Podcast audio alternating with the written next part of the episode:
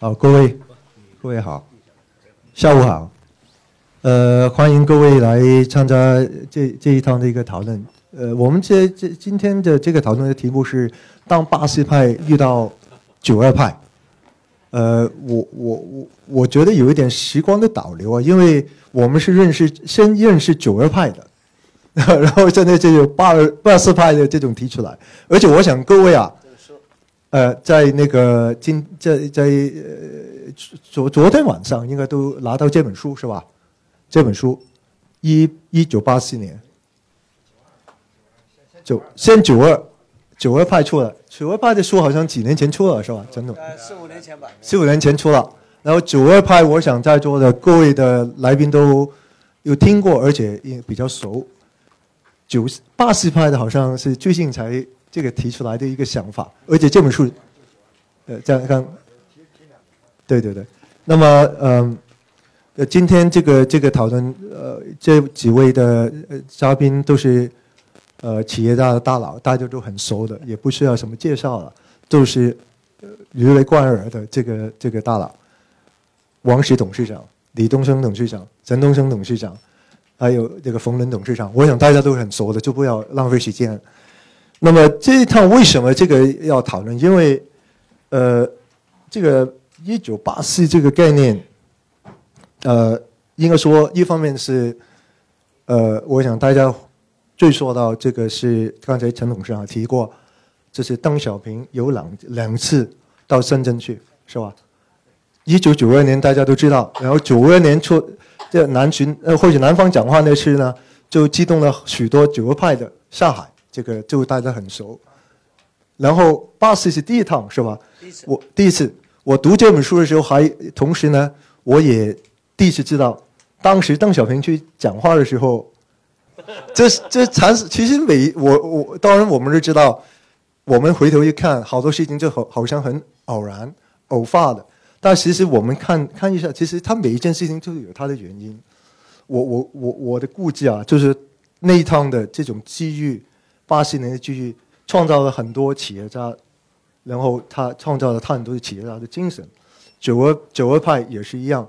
然后到现在，我们看到今天呃早上我还参加另外一个会议，呃就是那个年轻人，我们也请了一批年轻人，包括那个艺人来来来陈继伦来来主持。现在我们看到很多中国的这八零后九零后，他们都创业，这创业的这种精神，创业家精神。非常弥漫我们整个中国社会里面，但这是它有的它的缘起是什么地方？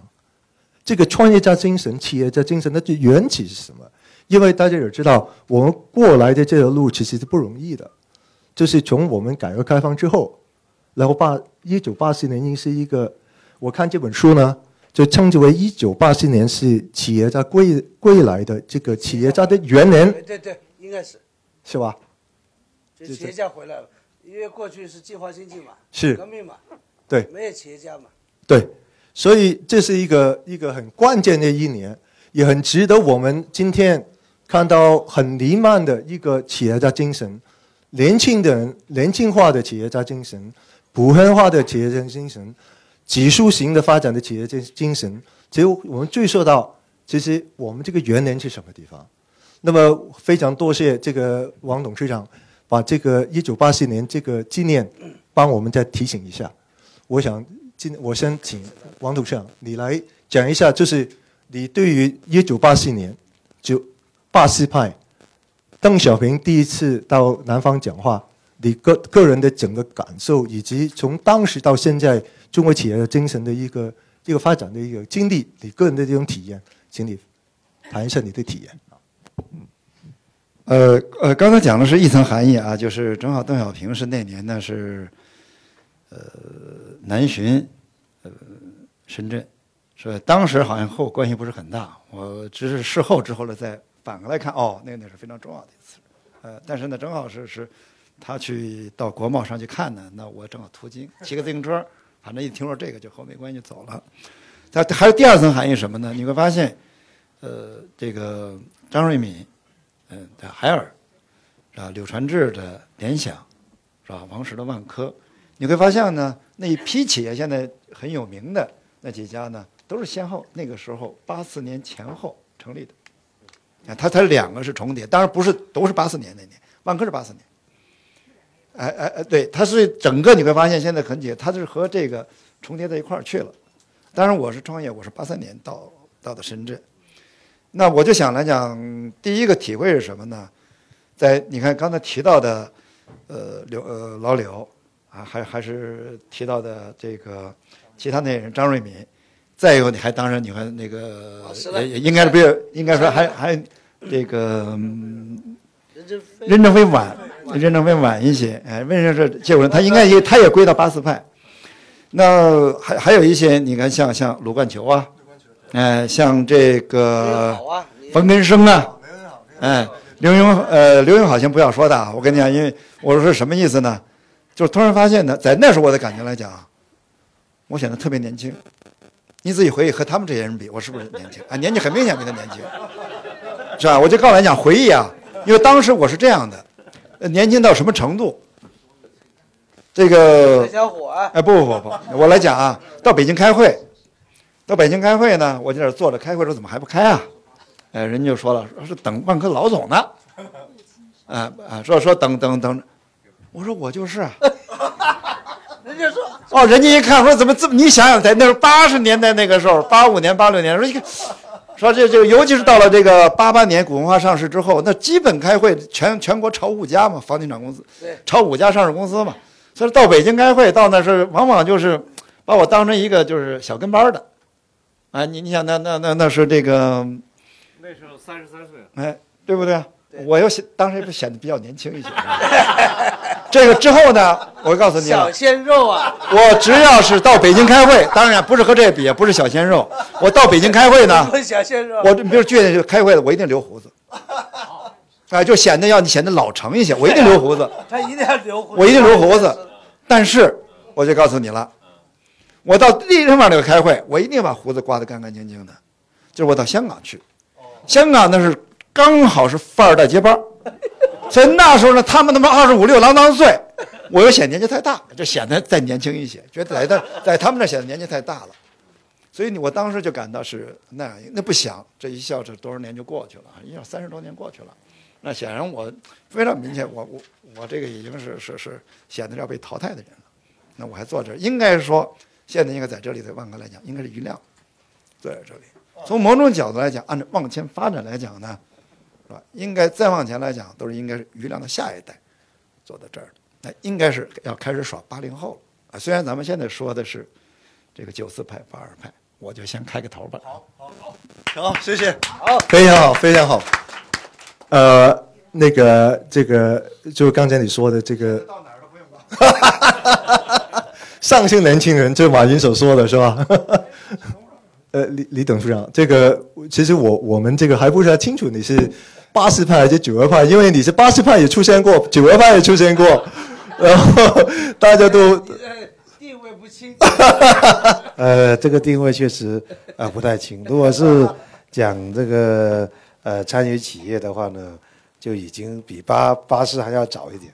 我八二年大学七七级的。呃，大学毕业呢，我就参与了 TCL 集团的创立。呃，但是呢，前十年呢，我还不是总经理，是吧？所以只是团队的这个成员。我是因为本身企业就很小，我加入企业的时候，连工人加在一起，我是第四十三个。报道的工号四十三。我要问你，你那时候名牌大，我要主要问你，名牌大学毕业为什么去这样一个小厂？呃，其实当时呢，大学毕业呢，我告诉你，你算到这个呃，四对你好说，你非常稀缺的八四。然后你算的九二，那边都是博士。是，现在八四就算八王王董事长八四。八四你稀缺啊。八四呢，当时学士毕业算很牛逼的。呃，到九二的时候呢，呃，对呀。呃，当时我们八八二年毕业的时候呢，我是华南理工的嘛。毕业之后，呃，回到惠州呢，当时他就人人事局啊，就给我两个职位都安排好了。这个时候你可以选，一个呢到惠阳地区，但是还没有地改市，呃，地区科委，呃，第二个的话到公安局通信科，呃，嗯，这两个单位呢都需要，你要去都可以。啊，还有一个呢，就电视转播台，那个我一开始就说我这个我就不要了啊。他说那那这就算是三个来选。后来我想了一下呢，我还是说那我到企业去行不行？他就很奇怪的看着我说，哎，你怎么要到企业去呢？呃，可以啊，你自己去联系吧。啊，这样，啊，那我就跑了，跑了一圈。啊，其实当时惠州是大概只有两三个电子厂。啊，最大的就是惠州无线电厂，但是那个是传统国有的，是吧？我去看了一下，就在一个很小的地方。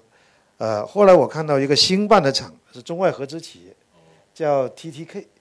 哎，我看那里还挺有活力的，老板厂，是吧？按照香港那一。TTK 好是港资的，好像当时是吧？是港资的是吧？哎，给合中外合资的，呃，港资和国内是一人一半股份。哦，对。啊，就到那里去。哎，我看那里那里不错，薪水高吧？啊，对，没错。呃，第二第一个原因呢，就是说公司有活力，呃，因为新办的，确实看起来呢是蒸蒸日上的啊。第二的话呢，薪水比较高。当时我老爸呢是科级干部，呃，这个一个一个月呢七十二块钱，我一参加工作一百块钱，哇。我就我我就比我老爸还高啊，这个很重要啊，是吧？所以，所以呢，其实更重要的呃，薪水不是说没考虑，这更重要的不是薪水了，我还是说我自己学工的，我一定要到工厂去，这是到企业去，这是当时我最朴素的想法。我觉得你到机关去呢，坐在那边，当时机关真的是就是一一杯茶，看张报纸，真的没有没有太多的事情做。我觉得这种生活呢，不是我要的。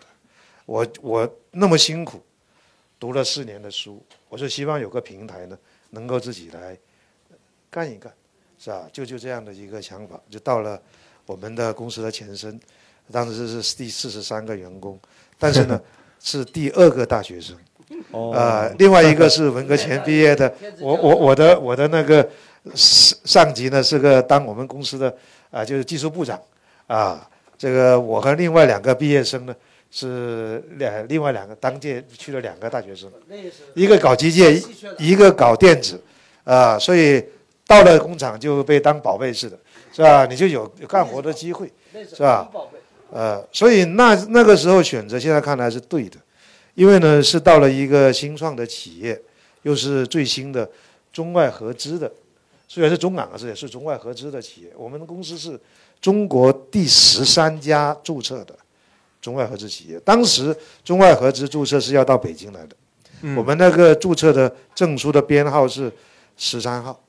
哇！你想那个很早的，这公司注册其实比我进公司还早一点，他是八一年就办了注册，但是真正的公司开张是我进去的。这是这是历史，这是历史的见证啊！啊，就是就就就就就干了工业，啊，后来那么多年下来，我发现这个选择是对的。我自己特别适合做企业，这是我非常喜欢的一个事情。啊，现在一讲做实业，都很艰难，啊，都是会有一种啊鼓励啊钦佩，再带有一点同情。你做了三十多年企业，真不容易啊！就感觉我是让你受苦，是吧？在在这里，就那个叫什么呃，垃圾卡米罗那个扛扛那个石头那个。那个希腊那个神啊，很辛苦。实际上，我真的不能有没有这种感觉。如果一个人做企业，你是以这种感觉来做企业，肯定是做不好的。首先，你自己一定要喜欢这个事。这当中确实有很多艰艰难、很多困苦、很多挑战，但是路是你自己选的，而且你能够在当中找到乐趣，你才能够坚持下来，是吧？你如果是以一种我不下地狱谁下地狱的心态，实际上你是坚持不了那么久的，因为人呢。你的那种那种精神承受力啊，都是有一个极限的。你不要去反，就是说违反这种人的这种规律，是吧？当时我就尽量的，就是说我自己选这条路，我尽量在这一个当中去找到你的乐趣。这个乐趣包括你成功给你带来的欢这个乐趣，是吧？你的那个呃和企业团队一起实现目标带来的乐趣。你给客户和股东带来价值这种乐趣啊等等，当然了，你现在成为一个富有的人是吧？我当然没有马云那么多钱，但是生活上来讲，我确实是。对，我也算是很有也不错，真的讲真的啊，哎，所以这些乐趣呢，就是说你自己付出得到的，是吧？而且呢，很重要一点，我说我是做实业的，我在确实在各个方面呢，大家都会以一个比较尊敬的这种啊心态来和你交流，这个这也让我这让我特别有一种满足，是吧？呃，其实，在呃，这里多讲一句。好好，没问题。在九七年的时候呢，我是有机会再回到公务员系统。啊，当时我已经当公司董事长。九七年哦，嗯，当时，呃，政府换届，呃，省组织部正式找我谈，说，哎，推荐你当惠州市副市长，嗯，候选人，嗯，是吧？这个，我我我我当时想，没有很多，就这一次，我我就我考虑的，我真的是考虑过了。当时我还不到四十岁。其实那也干个副市长，也很年轻哦。你你想，这个也是在仕途上也也也也是另外一种路子嘛。我想了一天，我就觉得这个事情对我还是不合适。我我不具备呢当公务员那种素质和能力，他需要的能力是不一样的。而且更重要的是说，这个不是我自己想想要的，是吧？当时我把这个想法和当时惠州的市长李鸿忠征求他的意见。因为他也不好说，你不要去干嘛，是吧？他说，他我同意。他说你确实这个判断是对的，我鼓励你，支持你。哎，我就说行了，啊，就下决心了。我就和他说我不去，是吧？这个呃，这个选择之后，我就没有再有任何的这个动摇过，是吧？就是也就是做做做李总李董事长，嗯，就是说有个选择主动上来了，我犹豫了一天，是吧？最后还是李总。我我发现您跟那个王总很不一样。早上王总还说，呃，昨天王王总还说，这个万科呢，呃，摸索了一段时间，是吧？万科要做什么，是吧？开始的时候什么都做，开始就做饲料，是吧？做饲料，玉米饲料，然后摸索了一段时间，最后最后最后就决定做商业地产这条路。然后我看那个李总就说，你从第一天就说，我知道我想做什么。功课我一直都是功课，因为我学电子的，就就要做电子企业。所以我我我我感觉这是其实这个企业家的发展，每一个人其其实他走的路也可以不一样，也不一定是有一条绝对对的路，或者是绝对不对的路，要选择自己适合自己发展的路。然后当然就说，我我刚才也说了，就说好像这个时时光有点倒流，因为在我们这个参加亚布力。然后在亚布力里面，我们讨论很多问题，就是往往是大家都在这个九月派的这个大的这个这个怎么说呢？这个一个大的前提上面，因为的确是九月派是一批很有成就、很有胆胆胆量，而且非常成功的一批一批企业家。呃，当然大家也知道，这个大家都公认，这是陈东升董事长是九二派的掌门人，这是。呃，冯仑当然也是啊，这个这个你们你们都是很很很出色，而且非常著名。呃，我想请教这个陈总，就是说，现在你觉得这个现在这个王王王总提了八二派、八呃八四派、八四派、九二派，从你的角度来讲，你这两代的这种企业家怎么样连接起来？怎么样把我们这个中国企业的精神从邓小平第一次南巡，邓小平第二次南巡？鼓鼓鼓舞了你们这一批本来在政府里面工作的一批很当时很年轻的一批很出色的年轻人下海，然后就继续去这个澎湃的把这个澎湃的精神力量把它推推动起来。这这个这条路是怎么走出来？然后怎么追溯到巴西派给予你们的一些可能一些启发吧，是吧？呃，现在这个把我把东升，我们我们这个商界三个东升一个。王东升是做这个京东方，李东升、陈东升，我们三个人啊，照过一次相，就说这个他们都是做实业，我呢很惭愧，我还是敬重实业家，真的。哎，东升，我一直我一直这样，你都是这样啊，是不是？我觉得实业家更不容易。那我觉得在说之前呢，我呢再证明一下，今天把。东升，那李东升啊，不是陈东升啊，李东升的身份呢证明一下，八四派成就于九九二派，是不是？八十派的基因，九二派的成功，你是双跨，但是你也是八十派，又是九二派，好吧？今天今天不，因为我们知道那个时候，研究生毕业、本科生毕业，天之骄子，所以他说太对，两个宝贝，这个世界就是他的，是吧？这个选择很对的。刚刚你讲的，我再再讲回来了，就是说，因为美八十派呢，我突然有一次看到，就是是是是你的杂志还是谁的杂志？你的杂志写的，就老柳对九二派就说你们别九二派了，我们还比你们早。邓小平两次南巡，八十年南巡产生了八十派，我们是八十派。这个九二年南巡，你们有了 有了吧？冯仑是吧？陈东升这帮人，哎，我我印象很深。后来我跟王石也交流过，确实的是吧？其实我呢，对企业家就说，呃，改革开放啊，我我用三波了。后来我我当时就说三代，后来说不对，哪是三代呢？是三波，不是不是三代，是三波。呃，最早呢就是改革开放开始。没有这个现代企业制度，就诞生了一批，比方说最后的存留下来的我说五个模式嘛，是吧？这个鲁冠球，这个乡镇企业最后成成自己的，这是最成功的。第二个，比方说这个第二类吧，第二类的就是老柳，老柳了二十万，就是国有企业，做好了，党很相信他说奖励三十五。所以大家变成资本家，这是第二个成功的。第一个更成功，就是我的了，是不是？反正呢，是那个时候乡镇企业搞不清楚，最后变成自己的，也没什么法律上应该讲没什么瑕疵，是不是呢？这个老柳是，包括东升，你们两个跟老柳都一样，就做得好。当年洪忠讲了你，是不是？这个呃，科学院讲了老柳三十五，这是第二类成功。第三类就是张瑞敏。张瑞敏是集体企业，今天还这个盖子捂着，下面呢，这我不敢瞎说啊，反正是你的，是我的，是我的，搞不清。反正上面这个集体这个盖子没动，是不是？应该讲吧。第四个呢，就我为什么一直我是推崇王石大哥啊，我今天还讲大哥啊，我一辈子大哥啊，我这就是说他的道德力量很强，他想不想搞到自己手上？我相信他也想过，是不是呢？搞成没搞成，结果是结果是伟大的。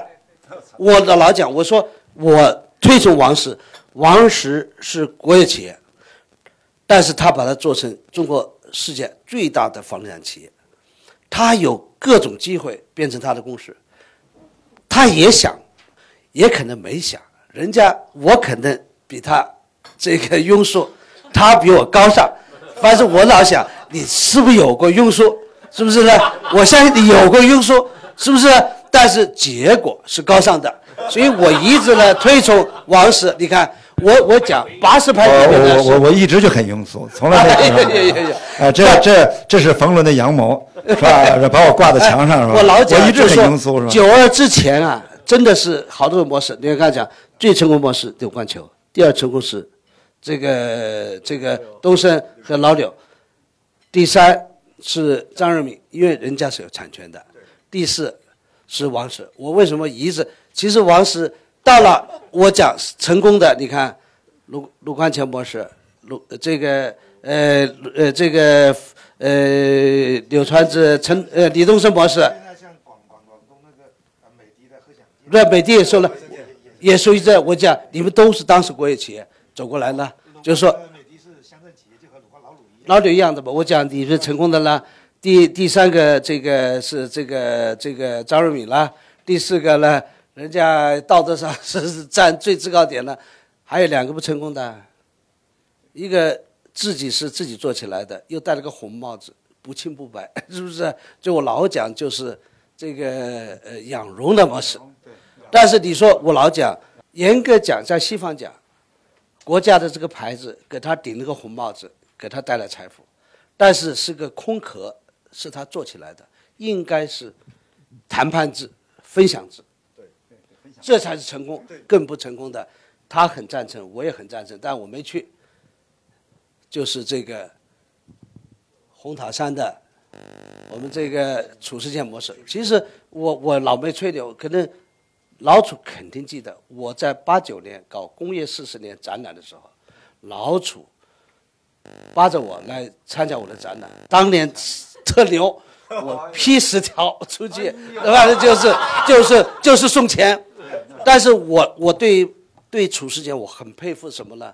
今天我要讲讲，当年的国烟是云烟，云南卷烟厂是国有企业，渝西卷烟厂是一个地方的集体所有制。这个褚时健是地方所有制，把红塔山做成打败云烟，变成国烟。说如果要今天按照我们现代企业制度，奖他十个亿是没问题的。但是老先生拿了一千五百万美金，几个哥们分了，就是犯罪。嗯，所以就变成了中国民营企业的一个巨大的一个伤。嗯，就是你从法律上该惩办，从道德上所有人的同情。对，所以褚时健为什么到今天，为什么老王还去讲说他跌到人生最底，他反弹力最强，企业家精神。所以我讲八十派是一个混沌的，所以我我我有一句话，我说九二这年九二派之前，他们确实是革命后 计划经济，所以这本书很对的，企业家回来了，他们是第一代企业家。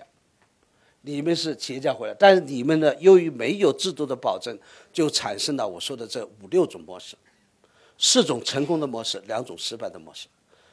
褚时健叫五十九现象，这个呃呃养荣叫戴红帽子戴死的现象。我其实我我成功我有几句话的，我叫用计划经济的余威抢占市场经济的滩头。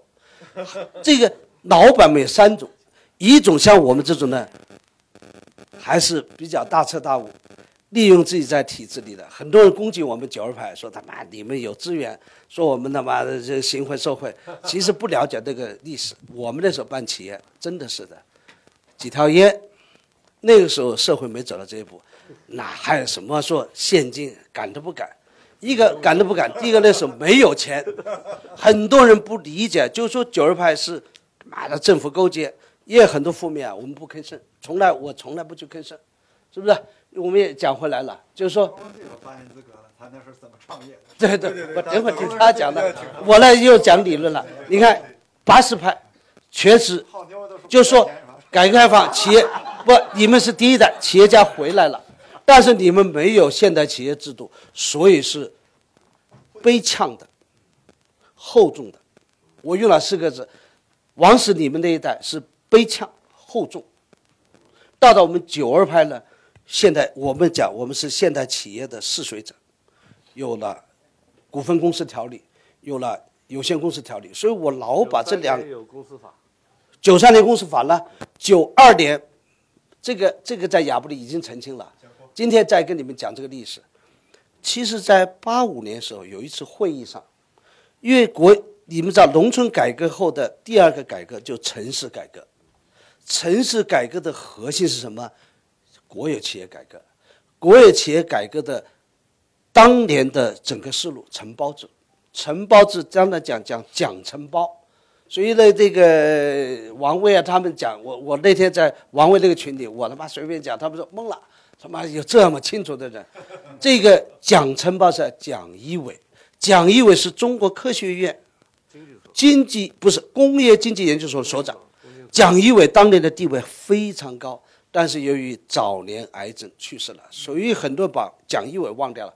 当年蒋一伟讲承包，还有一个杨培新，今天还在。杨培、蒋一伟、杨培新讲承包，但是承包带来巨大问题。所谓的马胜叫什么？马胜利当年的这些都是承包制，走不动了。所以有一天在国务院会议上，吕东。这个还有当年整个搞工业、搞企业的吕东先生，还有一个袁宝华，就跟当年的总理不说名字了，就说股份制是好东西。这个人思想很新啊，股份制留下来，留下来。国务院会看完留下来研究股份制。把所有的关于股份制改革、股份制条例，严格讲应该是八七派，但是大家知道，八七年当了总书记，新总理搁在这儿，所以到了九二年的时候，邓小平一南巡，要搞改革，老当年的常务副总理，是吧？你的老板的老板，老爸是吧？就是说有没有说早搞文件搞好了？所以这个这是在亚布力把这个历史全部捋清楚了。当年的李小雪来这儿来，讲了这整个历史的过程。所以呢，九二年，所以八七年就把这文件做好了。九二年说拿出来吧，拿出来怎么拿更有效呢？你要通过人大不太复杂吗？体改委颁布，就叫国家体改委在九二年颁布了有限公司股份公司试行条例。股份公司试行条例两个文件，我不老讲吧？那两个文件出来，我的眼睛啊瞪得大大的，像学毛主席红宝书揣在我那个我那个皮兜里。这两这《光明日报》的两个，我他妈今天敢吹牛，看不懂，什么企业的分拆呀，什么这个这个这个这个关闭呀，稀里糊涂。所以我家的拍卖完全是抄的，他妈这个 文件。自己没搞懂，抄上去就抄，抄了就报，所以九二派他妈是，所以为什么叫这个现代企业的试水者？但是有几种我老讲，但我更佩服他，南派北派，我们的田园是吧？我毛振华拿着两个文件，我们用半年的时间搞了三个中国字头公司，中国字头公司什么？国家的，不，中国嘉德拍卖公司。中国国际期货拍卖公司、中国诚信证券评估公司，只有武汉大学。我老讲三剑客漏了半年时间，漏了三个中国字头，后面中国字头不批了，怎么能批中国字头？代表国家。后来我批泰康人寿这么大的企业，没中国字头，泰康人寿保险公司，那是国家的，你要不要？但是嘉德是中国嘉德拍卖公司啊。我们三个人搞了三个中国字头，所以呢就在那半年的训诫，这就是就是这两个文件帮助很大。还有冯仑呢，我讲南派，他们呢就到那边，他们更不南派。所以我来讲呢就是说九二派是吧？还有广昌，好，广昌这个五个人，好吧？我就讲太多了。挺好，我我我建议啊，今天后来我又讲的谁海归派。谁在记录啊？有人在记录吗？有人的，所以我呢又重复了这个历史。昌姐你在这儿，我对中国就说改革开放后这个三波呢，是我我张文颖也提，哎呀，很多人提很多理论。我今天还讲，陈东升理论是最对的。我是从企业的产权的这一个线索提出来的，所以八十派、九二派、海归派，海归派呢伟大在哪儿呢？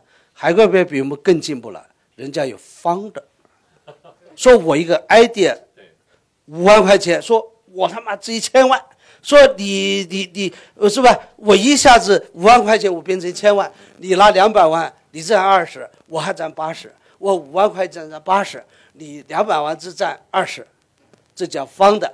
还有一个说兄弟们，我们还有 option，所以我说海归派对中国企业制度最伟大贡献就引进了。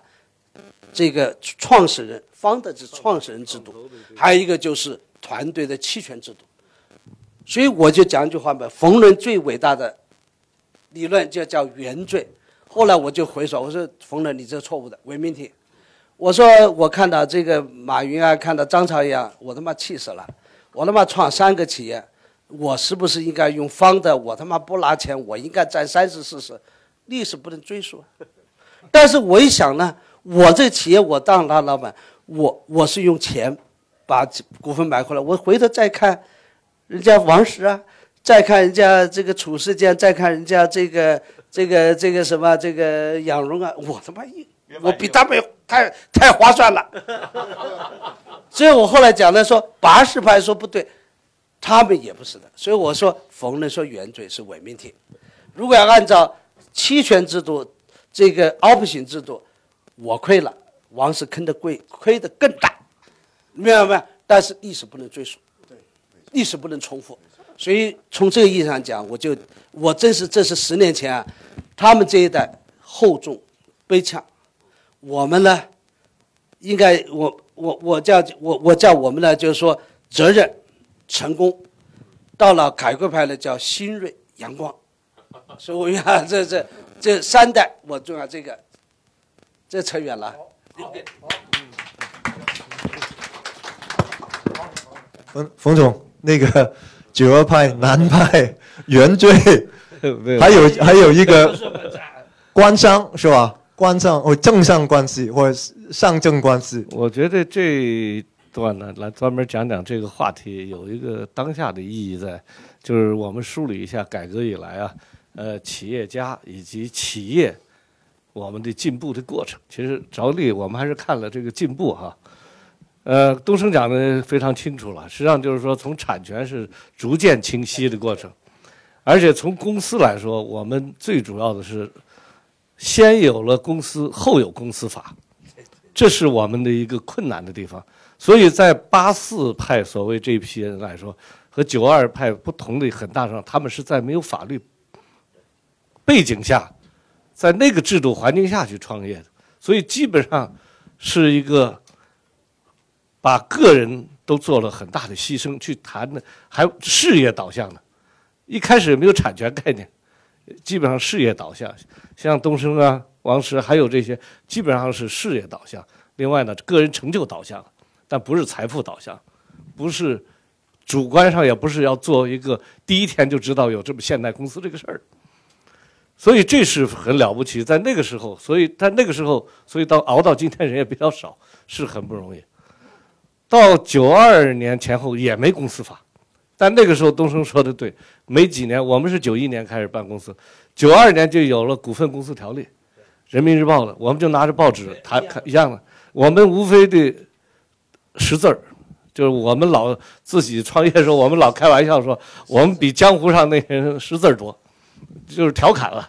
没事儿就看书聊聊天儿。所以拿了这个股份公司条例以后，我们就在北京发起了股份公司。当时他们是做，我们也定向募集股份公司，一开始就定向募集，啊，就搞卖股票。差点也被给收拾了。当时沈太福也是在那弄，然后我们也在那儿发股票，啊！但是我们知道一个，就是报纸上有这个条例以后，九三年接着就有了公司法。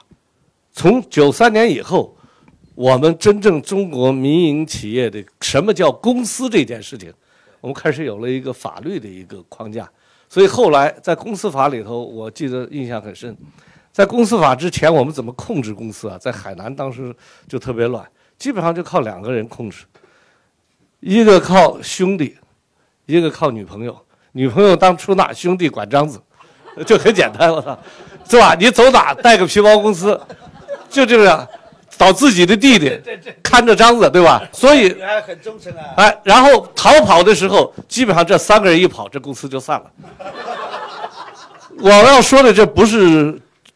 天方夜谭，在去年就有一个这样跑了的人回来找我，当时跑掉的时候，我告诉你这个故事，说公司一下就没了，带着女朋友就跑了，这我们知道，这就等于意味着钱就走了，带着女朋友这钱走，跑南美，最后发回来一个传真，公安的人告诉我说是这是某某某说说车祸横死在街头。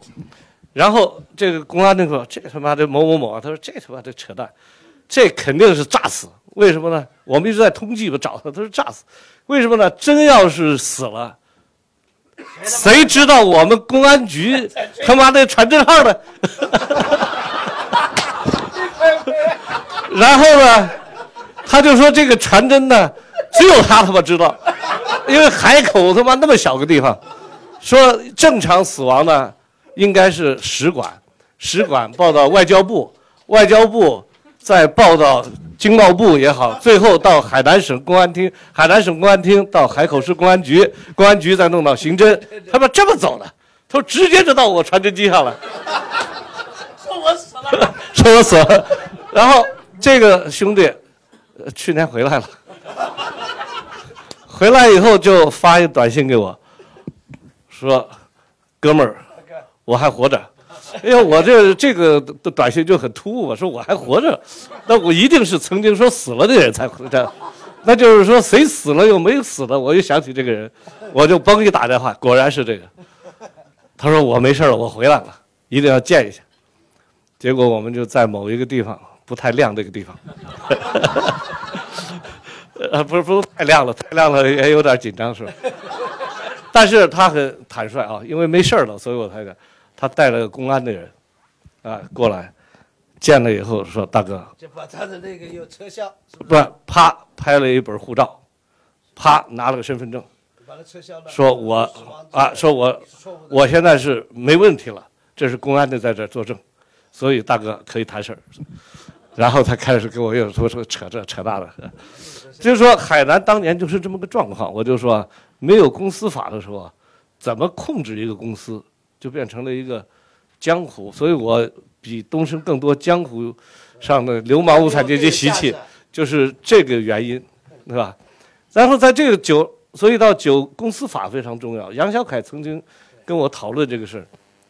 我们发股票的杨小凯到北京来，这个经济学家，他就问这个事儿，说你们发股票根据什么？我说就报纸，我说就根据条例。他说这是人民日报就可以发股票了。我说这也是他妈的改发改，就当时叫体改体改委。体改委体改委发布的。啊，所以他说你们这是没公司法办公司，没公司法发股票。我说那就是这样的，只能是这么弄了。所以九三年以后非常大的一个进步，其实就是公司这个组织形态，我们开始慢慢了解怎么治理。所以我们在九三年以后，我们开始董事会啊这些就开始开起来了。九三年以前也没什么董事会，就哥几个传一下。当时的情况下，谁当法人很重要，对吧？所以九三年以后，公司法规定董事长是法人，这就很清楚，大家就不吵架了吧？否则就老吵架，除了抢章子、抢执照、抢钱，就抢法人。所有公司纠纷都是这些事儿，所以有了九三年这个公司法，公司的治理变成了一个大家可以预见的一个结果，这很重要。有预期，这个行为就面对大家可以博弈了。然后怎么开董事会，怎么开股东会，谁权力界定，怎么分红，这都越来越清楚。那么到了九七年，刚才讲的海归回来，这对我们是一个确实很大刺激。因为我们呢，自以为暴发户吧，我们就是暴发户，暴得早一点。爆发了以后呢，我去美国第一次，我们那哥几个送我去出去美国，我是我们六个第一个去美国的，就相当于村里送一个人进城一样，生怕人看不起，多放俩鸡蛋，就跟我说说多带点钱，别让人看不起我们。呃，那个时候我多大岁数了？九一年的时候，我们创办公司的平均年龄二十五点六岁，不算我，平均年龄二十四岁。所以到八七年的时候，平均年龄他们几个都还没到三十岁。所以的话就是说多给点现金，给了四万美金，说出去不能给咱丢人。呃，我！呃暴暴发户吧那个时候。我们拿两千美金不错了。不是当时，所以九四年呢，我就去了美国。去了美国以后，九四年九四年九四年去美国呢，就是因为这样的呢，现金到美国怕人家说不好使了，等大老板，当时自以为老板很大了，拿了这么多美金所以把这钱呢就存在一个朋友的信用卡里。那几天那个哥们儿后来是田素宁的创业伙伴呃刘亚东，他说我留学这么多年，从来没过过刷卡不算账的日子。后来我说你刷都是我的钱，我感觉说，他说太少，这一个月天随便刷。结果以至于刷到了不断的银行打电话，认为他要自杀，因为信用卡消费太突然了，平时都很正常，怎么。乱消费？所以就因为这样子呢，他就认识了田素宁，所以我们就办了美国万通呢，这个刘亚东就变成我们美国万通的总经理。然后他因为刷的爽了，我们就跟他成了朋友。他呢就投，他后来从我们这离开，就去了田素宁那，跟田素宁一起做了雅信这，是第一个，做了第一个雅信，田素宁也来了，然后他就提了一个条件，没有跟我们打官司啊，像一般留学生最后要补偿的，就说我去那儿，你能不能投钱？所以我们大概投了三十万美金给田素宁，然后刘亚东去，田素宁，这是我们第一次知道现代公司这件事情。我们投的时候就四块钱一股，我们都认了，我们也不太懂，四块钱还凑合能接受是吧？回来以后，在中国就开始拿到了一些项目，开始变了个公司，我们还帮着注册，还反正忙活了一通。哎，我就老说，最后他坑，他说要融资十八块五一股，我一下就有点懵了。我然后我们哥几个就觉得忒不仗义了，是吧？开玩笑，按我们自己的土说法说，我投钱再少是精子，对吧？最后你长再大都是靠精子的，是吧？不 是你不能说你个长大了，最后忘了说精子太小了那一点儿。所以我们当时就跟他说：“你十八块，他不够朋友是吧？” 我们真不懂。后来啊，就扯啊扯，扯到最后，他苏宁就说：“那算了，你要在这儿啊这么土，别人新的投资人进来，那就别人就不进来了，是吧？就现在大家都理解，对吧？人家高级投资人一进来，看你们几个土鳖在这儿一天搅和着去，说要不你就退出吧。后来我们一算退出可以，他还给了我们很还不错的一个价格，我们就退出了。但是他就按十八块钱去，就是东升讲的现代这一套制度去风投啊，去找 PE，哎，方的最后雅信成为第一个留学生回来创业、第一个上市的公司。结果我们损失多少呢？按照这，我们大一亿多美金没了，就因为土，土吧，因为这土，所以九二派跟海归差别，我是说这是有差别的。哎，你们我们差别在这儿，先说你老讲这个故事，怎么蒙他们？问他们讲什么市盈率啊，讲这东西。我们都不懂市盈率啊、PE 啊、估值啊，什么这些团队啊，这些都不懂。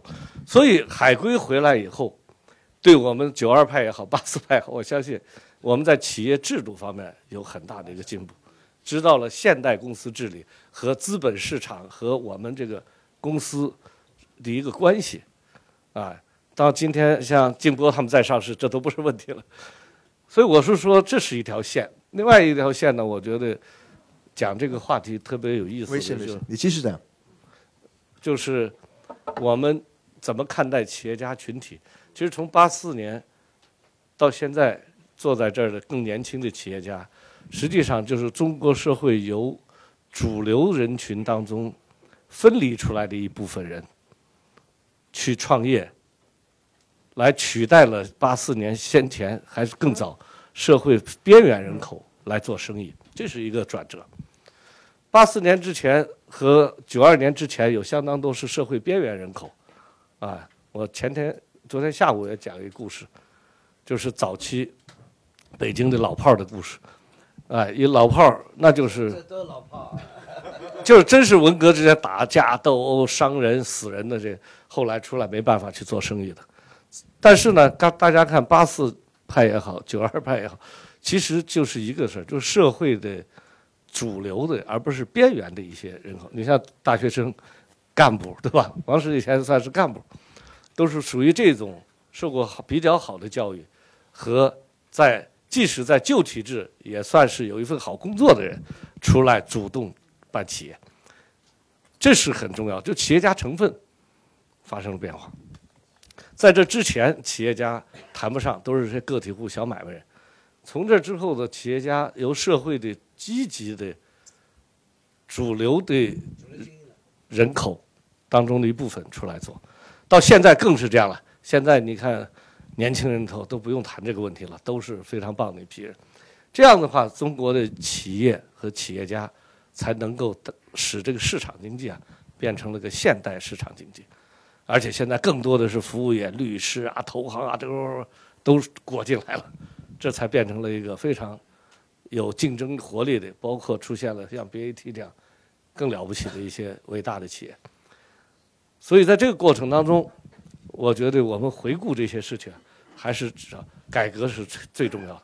其实改革的目的就是建立了法治基础上的市场经济体系。只有在这样一个体系里，才有最优秀的企业家能够跳出来。你没有这个规则，就像奥运会一样，如果村里开运动会，狗蛋和二寡妇他妈肯定最牛逼，对吧？村里说谁跑得快，狗蛋他妈，我操，是吧？石头跑得快，那都不知道没标准，对吧？但是现在奥运会那标准非常清楚，这个标准是没人挑战的，这个结果是不能够说嘴硬的。你比如说刘翔跑得快，我嘴硬啥？我不敢嘴硬，嘴硬你去跑跑试试。所以好的市场经济就是奥运会运动场，改革到今天，其实就是变成了一个在中国要形成一个好的像奥运会的经济的奥运会，然后马云才能出来。如果没有这个规则，他就是狗蛋儿他妈，他爸再牛逼，他这个狗蛋儿也不一定能出来，是吧？我就说这个。应该说，这个我想，这个每一代的或者每一波的企业家，其实都是时代，在这个大时代这个背景出现的一批人物。这些人物呢，各有他的能力，但同时呢，他也不能超越当时那个时代给予他的一些条件。但是我觉得，我听起来啊，各位的他你们的这个超人之处是在当时的时代里面。尽量利用好当时时代给予你们的一些新的机会、新的条件，以及在这个过程里面不断的摸索、不断的探索，究竟怎么样逐渐的把这个大的环境把它继续的改善，然后给予后面来的人更多的一些学习的机会。也就是说，是一个探索。我跟刚才听啊，对吧？不好意思，一个是探索，不断的去探索，究竟我们。怎么样能够把我们的未来能够做得更好，就更更体制度化？这个这这个，第二呢就是学习，怎么就不断的学习？我我听起来，包括海归也好，包括其他的人也好，我们就学习他们。你们其实在不断的学习，学习以后再发展你们新的东西。我记得陈总你讲过一句非常，呃，现在大家都都听过的，就是这个模仿。其实模仿是创新的。现在这是开始不管用了。啊啊！现在不不，当时，当时，是是很重要的。我昨天听王王总您讲的时候，其实也是这个意思，也就是说，你的意思说，我其实要跟随，我们要，其实这个其实也是贯彻当时那个时代里面企业的精神，中国企业的精神。其实现在好多人，你你也知道，这后面的很多人都说，很多老，尤其是老外，都批评，因为。你们中国人是山寨是吧？超级，呃，没有创新精神。其实这个这个不能这样讲。我我我觉得，因为你每一件事情都都有它的它它有它的缘起，没有一件事情没有缘起的。它一个缘起的发展的过程，关键就是刚才那个冯冯总你你所说的，就是我们这过程里面不断的把它改善，不断的是建立这个奥运会是吧？就我们把这个奥运会这个这个规则把它建立出来，我想这一点王总你特别有感受，因为我听过你讲过很多很多趟，尤其在万科这个这个情况。但是其实我知道你不是讲万科而已，就是讲我们整个企业的发展。其实关键不是要看人，其实要看人，但同时要看制度，所以怎么样去建立好的企业家制度，是吧？企业制度，或者是。王总，这个你刚才听到各位的呃其他各位嘉宾的一些讲话，或者你有什么其他的感受，也可以跟各位分享一下。呃，我想首先讲一个一个话题非常有意思，讲的是原罪。那我想就就这个来，我想谈谈呃我的看法。那原罪是当时本身这个原罪说呢，西方的这个基督教文化的就是原罪嘛，人生出来就是就是有罪的，这是一层含义。再一层含义呢，就是对企业家，像资本主义这样发展当中，尤其像欧洲来讲，像到美国，这个在发展当中显得显得就是就是更显好，好像显得这个更有创造力，那显得赚钱呐，各方面对环境的破坏啊，也显得是是更更更张扬一些。呃，呃，当然，那就是这些企业家在按照马克思主义的这个学说，是吧？那个这个资本家呢，那是是细孔里都渗透着这种这种剥削。哎，这种这种，哎，这种基因，所以在另外一方面来讲，就是你这个企业家群体这方面就就就是不大道德的。那相对于中国来讲，我觉得可能是更甚一些，因为本身中国来讲本身就是瞧不起商人。呃，刚才基督教文明来讲本身也是瞧不起商人的，但到现在之后呢，慢慢这个它开始改变了，就是新教精神来讲，就是就是你叫就要有赚钱能力，因为你这替 上帝哎存钱的，这已经是给他这个，因为他的原罪来讲，人生下来就是原罪的，所以但是通过这来讲，就是新教的精神已经非常明确，我辛勤的工作，我赚钱，这就我的能力，哎，当然我的能力再通过这个我怎么来讲做基金，我再把它捐献出去，我觉得呃。这一届我觉得很有意思，我我我们请来了这个美国非常有名的慈善家洛克菲勒的家族的呃代表也参加了。我刚才看的有一位是应该是第四代的吧，也也来来参加我们会来讲，他们是来做如何赚钱之后家族如何传承的做公益，这方面是不是。那中国的问题呢就就比较大，中国问题到现在来讲就好像你这个商人就是坏蛋。你赚钱就是不法，你赚你那个商人他妈就是违法，你商人就是偷税。哎，你你你你比如说那边那那边来，你你你要整你，那就是官员整你整你就是受贿。哎，企业来讲整你，就要整你就是整你税收。先假定来讲，你就是偷税的，就是偷税的。但我可以在这里讲称，我从创业那一天到现在，我以交税为荣。什么意思呢？就是交税表示你一种能力，我们不要唱高调说你交税啊，国家来来这样，人民税收怎么养军队啊？怎么来讲？还不是这个，你交税是一种能力。我可以这样，我我不知道两千一五年万科的交税在民营企业当中排名，但我知道呢，这个一四年的时候，我们排名好像第九位，我们一三年我们排名第九位，我们交税是第二。哎，民营企业当中，这个整个我们交税中，我是把交税就当成我的一个能力。哎，但是绝对没人相信，绝对没人相信。就像是我说我不行贿，也没人相信一样，绝对不相信。因为他首先假定观念来讲，你他妈就是他妈偷税的啊！我一证，我一治就就是一治你一个准。这中国的传统文化决定，所以一弄就是原罪，很容易来讲。我我绝对不认同的。但是再说，那你说你有没有错误呢？我说谁没错误？所以为什么原罪就一定要扣在企业家身上呢？我说传统来讲，因为企业家他就是你，哎，你就是他妈的属于坏人之类，哎，哎，这是第一。第二呢，我觉我我觉得到现在对这个第一阵来讲呢，我们确实，我看今天我们中国企业家制的社长啊，我们很多的媒体来讲，我觉得这个是一要重新来反思我们这个中国传统文化对商人的地位要重新来反思一下。哎，你比如说。我们来如何日本的来来相比？日本为什么成功？明治维新成功，是在江户时代很重要的一个，已经在江户时代，日本的哲学家，日本的对，就是商人的地位已经非常明确，进行了类似西方的这种基督教精，就是清教精神和和资本主义文明的这样的一个类似的这样一个鉴定。这个类似是什么说法呢？就是商人在过去来讲，在日本的商人地位比比在中国还要低。但是整个这个江户时代，不是整个江户时代之后非常明确，就是商人赚钱，如果他不赚钱，哎，他根本就不称职。但是到现在了，我们当然你不赚钱是不称职，但你就赚了钱，你也他妈有有罪。这是中国还停留在这个水平呢。但是在明治维新已经解决了这个问题。明治维新之前。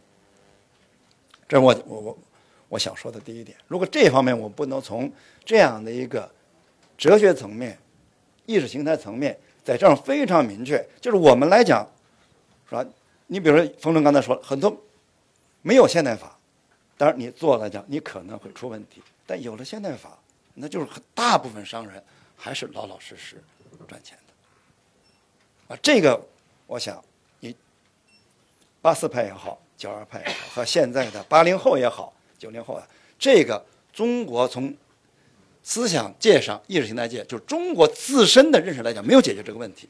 比如说，我们现在当然说熊彼得的这个对企业家的创业，这个企业家的精神，什么叫企业家有了鉴定，那是西方的，啊，我们现在来西方人引用来说来承认我们的企业家，但真正的税务处理上、国家政策上，对我们这个尤其民营企业家这个地位来讲，第一是瞧不起的。第二来讲，我一抓一抓准，因为本身你们他妈就就是就是，哎，在这方面呢，那就是不是原罪，你们一直有罪的，哎，我一直抓准的，我觉得这个是我们原没有解决原罪这个问题是是没有解决这个问题的。第二个啊，第二个来讲就就是来讲，就是我们如果这个意义来讲，中国来讲说，哎，就是我要查你有没有问题，我们这第二个问题了，就是你看啊，我们就是如果查追究，哎，我们是来讲秋后算账，但企业就有这样一个问题，你秋后算账呢，就等于他有限公司就变成了无限公司了，有限公司就有来讲，它有一个追溯期的。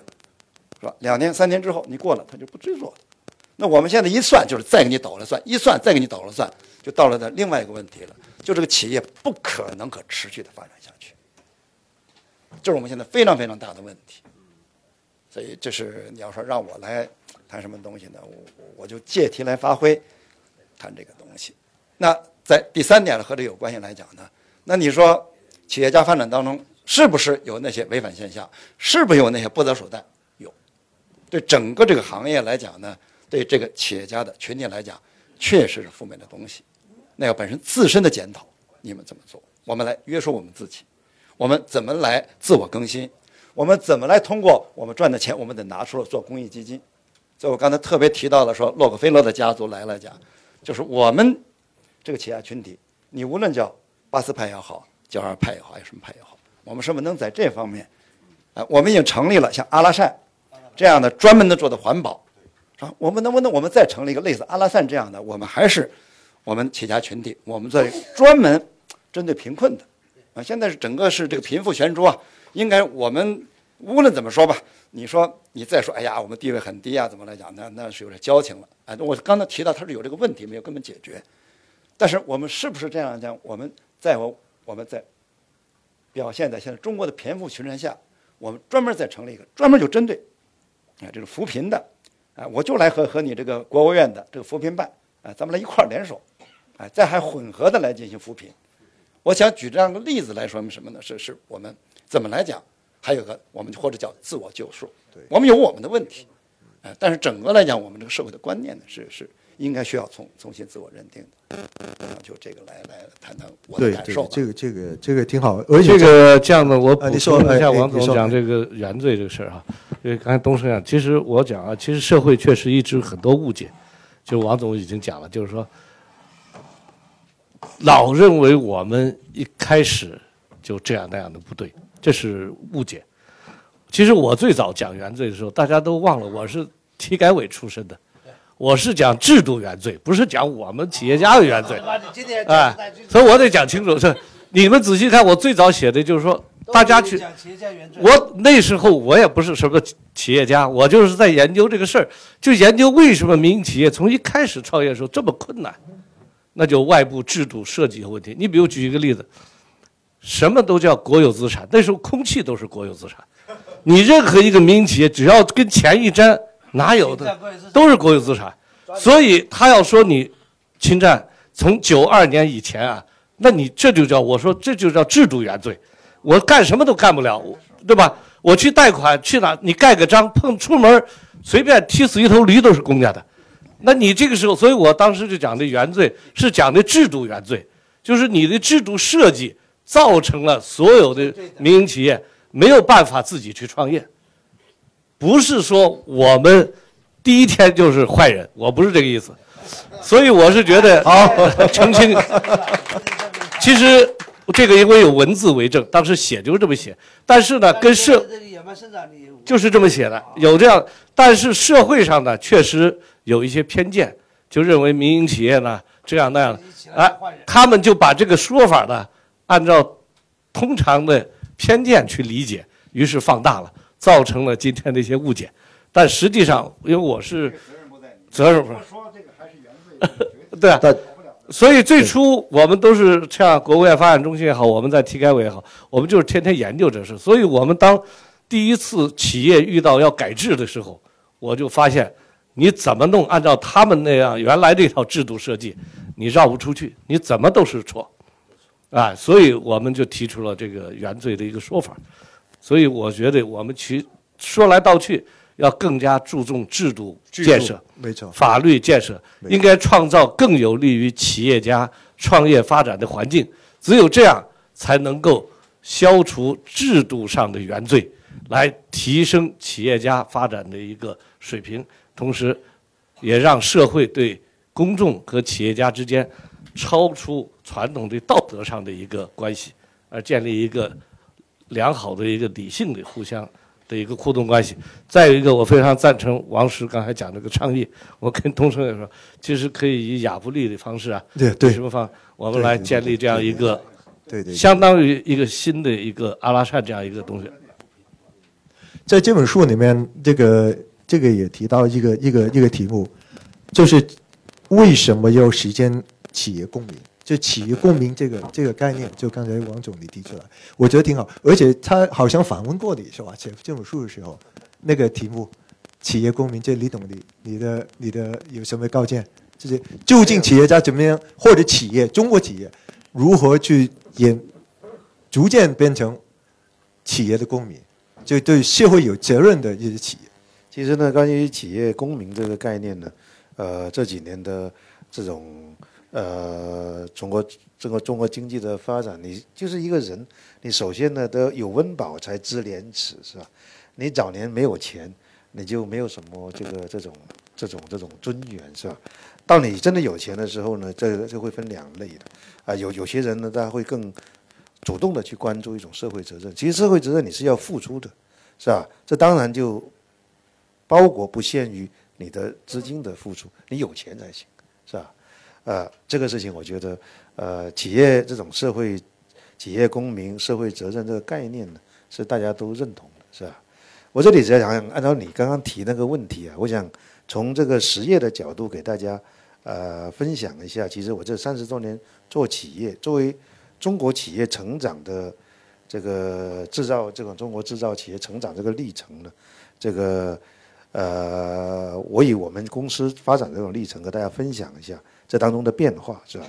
最早的话呢，我们是在广东这个惠州成立的，是吧？最早的话呢，实际上我们什么都没有，没有钱，没有技术，没有市场，是吧？所以一开始的话呢，就是以这个中外合资，当时讲中外合资初期就是中港合资，真的老外的公司还真的没没人敢来，是吧？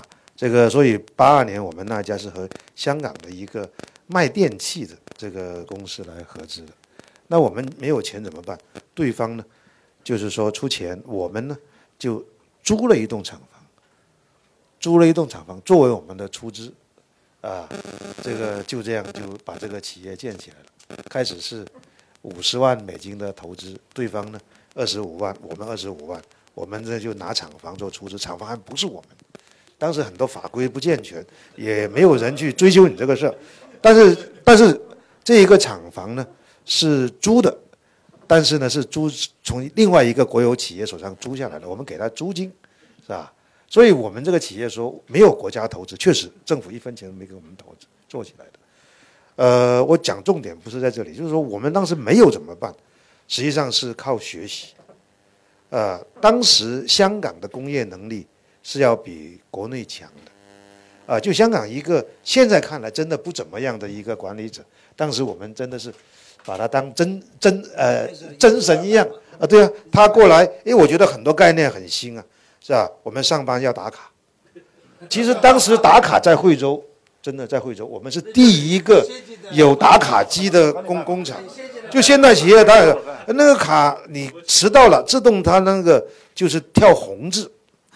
呃，我们那个厂长是个香港人，那很简单，没有人情讲的，三个红字就扣一天的工资，所以就没人敢迟到了，是吧？八二年当时国有企业上班迟到，那是那是司空见惯的。我们那里没人敢迟到，很简单，你三天迟到，三个迟到，一天工资就没了，啊，就这种最基本的管理是吧？跟着下来呢，中外合资就进入到一些大企业。我八七年第一次访问，呃，欧洲是看飞利浦，当时飞利浦在中国投产的第一家企业是在惠州，就是和我们合资做汽车音响，当时。和在飞利浦访问的时候，听他们介绍飞利浦创业的过程。当时正好是飞利浦一百年前后，送我一个做灯泡的小女孩的雕塑。飞利浦是做灯泡出身的，是吧？这个后。来成为一个全球我们就是高山仰止这样的一个公司，啊，当时看他们做的一些东西，特别是去他艾恩霍文那里看他的研发中心，当时飞利浦那么大，还有索尼两家联合呢去开发这个下一代的就数字电子技术，当时就开发那个 CD，啊，当时我们都不知道 CD 是什么，是吧？就是一个数码的这个技术。但是看完之后，其实我自己想，当时我当年还不到三十岁，我想什么时候我能够做一个中国这样的企业就好了，是吧？就是就是有这个想法，是吧？呃，就是想说，这人总是要有理理理想嘛。虽然当时我不是股东，当时这个企业这个国家没给投资，但是冠名还是国有的，是吧？那中国中外合资企业呢，我们就学到一些东西，就这一个阶段。所以这一个阶段，说真话，连模仿都讲不上。这个因为是基本上管理人员、技术人员都是外外方派来的。第二阶段呢，就是九十年代初开始，就我们主导办这个合呃企业，但是又是中外合资，但是是假洋鬼子，是吧？我们到香港注册一个公司，然后回来可以自己合资，为什么？就是各方面的政策的优惠，是吧？但是企业是我们在管的。那个时候真的可以说是跟随模仿，是吧？我每年呢都要去好几趟日本那个秋叶原，人家大企业根本够不上，人家不接待你。去到你就看人家在在商店里卖的那些产品，拿个照相机照照照照照，把那些图片啊巴拉巴拉一大一呃一大包扛回来，然后研究，然后就给自己说，该抄哪个抄哪个抄哪个，就是拼成一个产品出来，是吧？然后呢，就当时就开始去参加。美国拉斯维加斯电子展，就是九平方米的一个布什，三米乘三米，但是参加香港的团，是吧？就在那里像像像有点摆地摊这样，就慢慢的做起来。你一定要经历这一个阶段的，是吧？你企业不经历这个中国企业不经历这个阶段，实际上是很难的，是吧？很难的。到今天，是吧？我们就有很多创新性的东西。我先讲拉斯维加斯，在今年我们在拉斯拉斯维加斯电子展，我们是中国企业当中摊位最大的，一千平米，一千两百平米，是吧？一个一个很在主厅里面，是吧？我们的摊位一点都不比美国，哎，日本的品牌小，是吧？这个就是比三星还小一点，是吧？这个就是你就成长起来了，是吧？另外的话呢，现在你很多技术。你是自己可以有原原创的，我不敢说现在我们技术已经超越了三星，超越了索尼，但是你在某些方面超越他们就已经是现现实。呃，像 TCL 到今天，我们是中国企业当中申请国际发明专利就 PCT 排第第三的，第一的是华为，华为在这个专利申请方面他们投入很大，我们是 PCT 专利申请量第第三的，这是有第三方？第三方数据的，我们去年研发投入就四十多亿，是吧？呃这些呢，就是你都有一个积累，是吧？当然，这个在你小的时候，国外的这个对手他不是很在意，你对他影响不大。当我们比较大的时候，这确实招致批评了，是吧？包括这个很多国外的企业，特别是美国，啊，批评中国是没有创新的。前段时间，他那个副总统拜登啊讲了一句话：中国是没有创新的。这个话讲的太绝对了，说实话，我心里听得非常的不爽，是吧？非常的不爽，是吧？中国不单是他，还有肯定是有创新的。问题就是说，我们整个创新能力还是在成长当中，但我们和十年前比，那是不可同日而语的。啊，我也给一个大家个数字，在五年前，我们在整个国际 PCT 专利申请量里面，中国企业大概是占了 total 百分之七点六。到二零一四年，我们累计的专呃 PCT 申请量占全球的百分之十二点十二点七还是十二点八？就短短几年，就我们那个比例快速在上升。按照这个趋势再往前走，其实再过十年，我真的是有信心，就是没有人敢讲这样的话。实际上，我们做的事情就是往这个方向去推动这个呃我们自身的发展，推动中国企业的发展，是吧？呃，还是一个就是说。现在讲服务、讲消费，这个没有错，是吧？这个这确实也是成长最快的一块。但是，实业一定是中国经济的基础，实体经济一定是中国经济的脊梁。因为中国是一个十三亿人口的大国，你如果不直接创造出财富、创造出产品，你是很难在消费、在服务啊、在科技里面能够单独去存存在的。这最终来讲，它还是要依附你各种各样的消费产品，来体现你的这个价价值，是吧？所以我们选择这条路是艰难，但是我觉得是很有意义。有意义。而且呢，现在实业赚钱不多，不代表未来实业不能赚钱。所以，今后的话，实业照样是可以赚钱的。苹果做手机，这个很赚钱，是吧？呃，赚钱。他现在去年我昨天听哪谁讲了介绍，去年他公布服务的收入是六十亿，收入大家听说，他苹果的利润是几百亿美元，所以它主要的收入来源、利润来源还是在它的产品产品端。是吧？三星也是一样，全世界最赚钱的，呃，十家公司里面，有三家是电子企业，当然都是外国的，就是苹果、三星还有那个微软，是吧？就上一次我看到的统计，微软、微软、都是外外国的，啊、中国有几家企业在里面，就是我们的几家几家商业银行。啊、在在里面最赚钱的公司 啊啊！但什么时候在全全球产业排名当中，中国的企业能够在全球最赚钱公司里面出现中国实业公司的身影的话，我觉得这才是中国经济强大的一个标志。非常好，好啊，非常好。为我们实业经济的领导者，我们为他们给予我们最高的尊敬。我觉得这是的确是我们未来发展的很关键的一条路。我刚才听各位嘉宾听到，我非常赞同刚才陈总所说的，就是其实八十派其实成就了九二派，八十派成就了九二派。然后我再加一句话，就是九二派也成就了后来的，后而而来的，包括海归，也包括这个现在这互联网公司这种这种创业的公司，到现在八零后、九零后，其实也是你们成就了他们。因为时间关系啊，不好意思，我这个这个这这三点钟还有还有几分钟，有三分钟的时间左右，我想可以容许呃两个问题，两三个问题吧，两个问题吧，呃，看哪一位呃来宾有有给予这个在座的嘉宾有什么问题提问题，呃，先提你的呃你的名字、你的公司，然后呃向哪一位嘉宾提问题啊？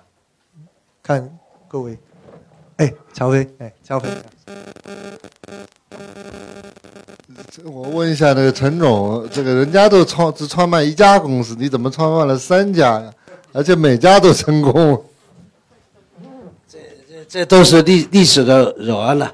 因为那个时候啊，这个兴奋，我又想搞工业，这个三十三十多岁吧，我创业是晚的，嘉德是我三十六岁，泰康我三十九岁，因为我的实际上我对我人生最大影响，我是二十九岁到管理世界当副总编，其实我是最早创业是搞中国五百家企业。这个是改变我人生，所以那个时候，我觉得我今天还是很遗憾的。那个时候我走访去所有工业企业，想办一个工业博物馆，这个这个计划没有实现，永远没有了，因为很多国有企业倒台了，那些珍贵的文物全没了。所以我觉得我是一辈子，我是办了嘉德，办了泰康，留下一个永远的遗憾。中国没有一个中国工业史的。这样一个博物馆，所以因为搞五百家了，不，那那就还是个时代了。因为因为翟一松是我弟弟从美日本回来，说日本有个宅急便，所以我们两个的，我记得两天两夜兴奋的，所以哪一天全街上跑着我们家的说，车，我说牛了，人还是要这个理想嘛。还有一个，比方说做做家的拍卖，家的拍卖呢。大家理解不一样。我一个同学说：“东升他妈的琉璃厂加小包的，是不是做个小生意？这也能理解。但是我心中我要做中国的索斯比，是不是？所以我看到那个中央电视台新闻联播里面，所以我永远这句话说：昨天索斯比拍卖行，伦敦索斯比拍卖行拍了梵高向日葵，说创了天价四千五百六十七万，就我假设啊，这个英镑。”听说被一个神秘的买家买走了。这位神秘的买家来自于日本。然后呢，镜头里什么？五十开外，那那个晚礼服，这个指点江山，然后报价说 twenty four twenty five，是不是？然后最后说嘣，下面坐的就像你们今天这样的雍容华贵的女士。所以呢，那一个时候给我的刺激，我说，我觉得跟我是一一辈子不能，不可能的嘛，觉得那么遥远，那么神秘。那么高贵，那么刺激，这人就这样梦想嘛，是吧？有一个突然有一天，我一个我一个同事就说，《羊城晚报》写了一篇小文章，说中国五千年灿烂的文明，居然没有一家出名的艺术品拍卖行，说怎么样？我们搞一家。我说太好了，我脑子里闪电的就是这个镜头，所以人就这样这样嘛。保险不用说了，保险的核心今天真的跟大家袒露了。当年的首富不是李嘉诚，大概九十年代初的首富是台湾国台人寿的蔡万林。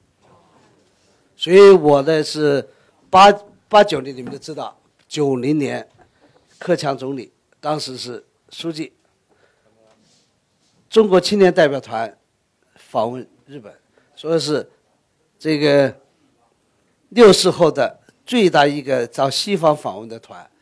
本来是一百人，减到五十个人，所以我呢是有幸这个团去了日本。